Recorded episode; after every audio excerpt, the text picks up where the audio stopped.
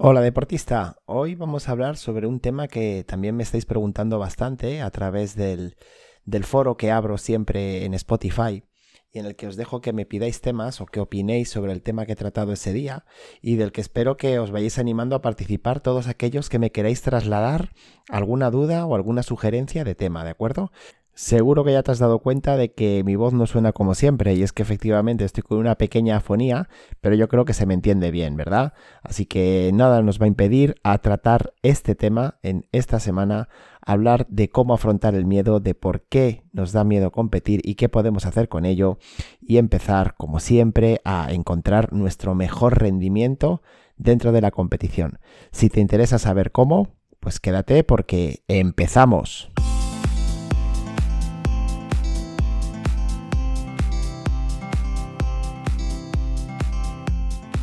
Te doy la bienvenida al episodio 66 de Inteligencia Deportiva, el podcast en el que te hablo de cómo puedes mejorar tu rendimiento mental en el deporte. Aprenderás conceptos e ideas relacionadas con la psicología deportiva y el coaching deportivo que te ayudarán a mejorar tu rendimiento en competición un programa más, te saludo yo, o sea, Miguel Ángel Rodríguez, que ya sabes que soy el director de este programa, Mindful Sport, y que desde hace unas semanas te estoy ofreciendo el programa online para deportistas El Camino de Mindful Sport, para que de verdad empieces a entrenar, para que de verdad aprendas a entrenar tu mente y empieces a sacar el máximo rendimiento que estás buscando. Si de verdad quieres conseguirlo, pues no lo dudes, entra en Mindful Sport barra camino y entérate cómo funciona el programa, porque está teniendo muy buena acogida y muy buenas críticas y de verdad te animo a que te pongas con ello porque la diferencia que puedes conseguir es importante. Y ahora vamos con el tema del día, con el tema de la semana. Vamos a hablar sobre el miedo. Me habéis preguntado mucho sobre el miedo, sobre, bueno, qué se puede hacer cuando te da miedo competir.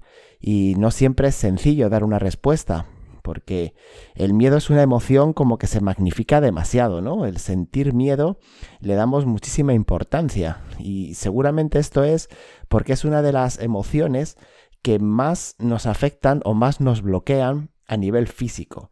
Entonces, bueno, pues eh, hay que saber un poco entenderlo y hay que saber gestionarlo. Porque el primer aprendizaje que debes llevarte hoy y que es un gran error es que no puedes enfrentarte a tus miedos. El enfrentarte a tus miedos significa enfrentarte a ti mismo.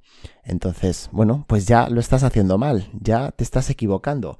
Porque si te enfrentas a ti mismo, al final vas a acabar derrotado. ¿verdad?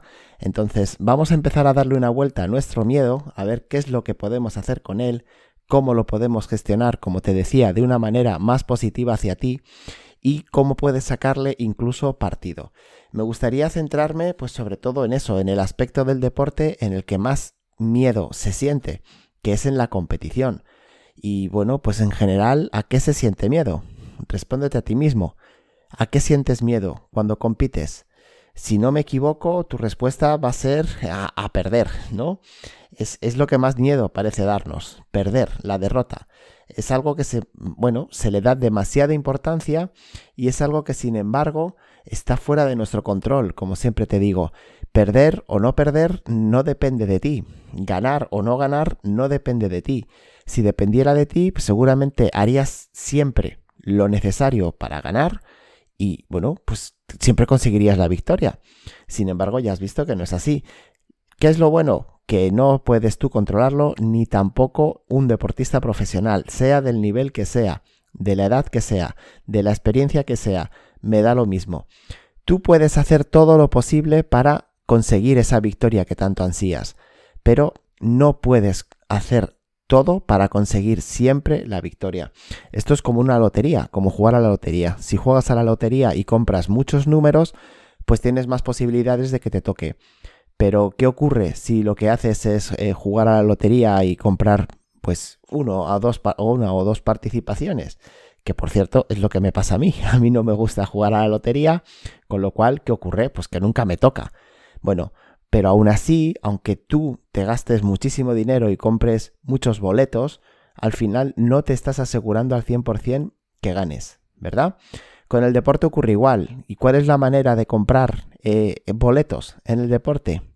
Bueno, pues eh, entrenando muy bien, preparándote físicamente, preparándote mentalmente, preparando esa competición a nivel táctico lo mejor que puedas, siendo consciente de cuáles son tus puntos fuertes, cuáles son tus puntos de mejora y, en fin, bueno, pues toda esa, mm, esa preparación que se necesita previa a la competición y que te puede hacer aminorar las posibilidades de perder.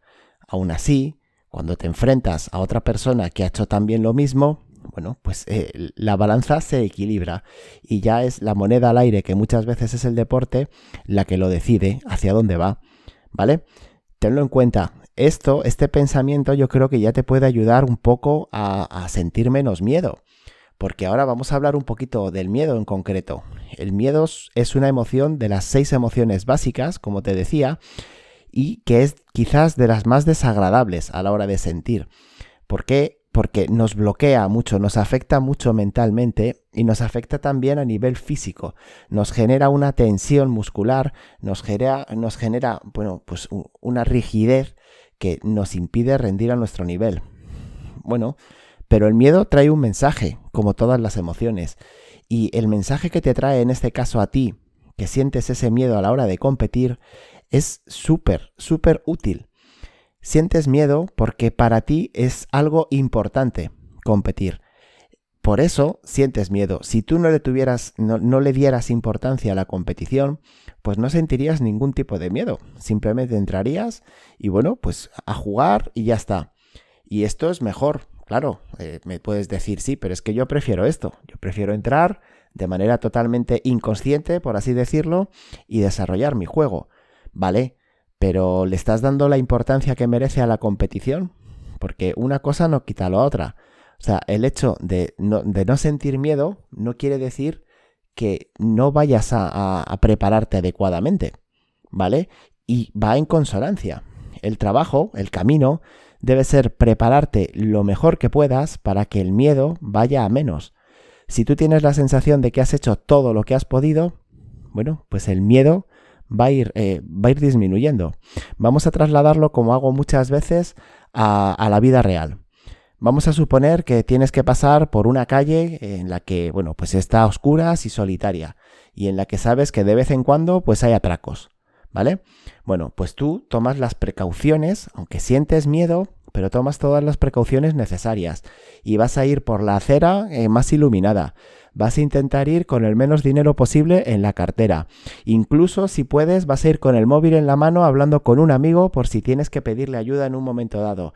Y bueno, etcétera, etcétera. Seguro que de esa manera estás disminuyendo el miedo. ¿Vale? Entonces, el miedo que sientes a la hora de competir, lo que tiene que decirte es que te prepares bien. Lo que te está diciendo es que te prepares bien. Si te preparas bien, vas a poder disfrutar mucho mejor. Fíjate qué importancia, ¿vale?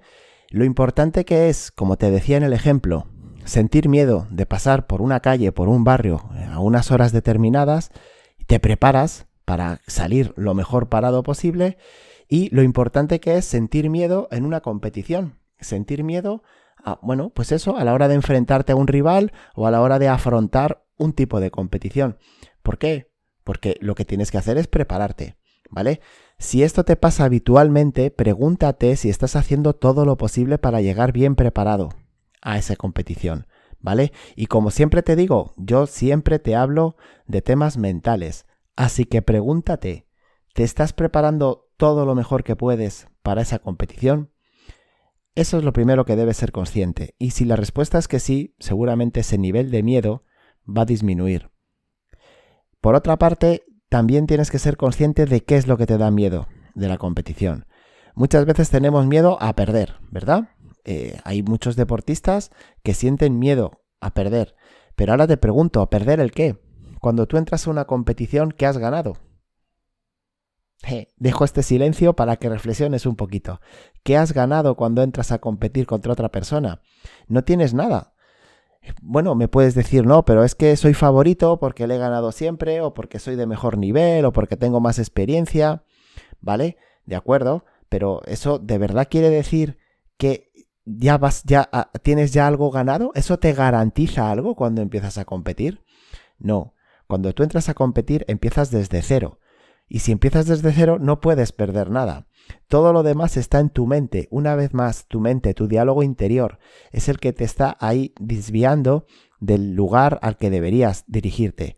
Entonces, sé consciente de que perder en competición no es posible. Tener miedo a perder no es posible, porque no has ganado nada previamente. ¿De acuerdo?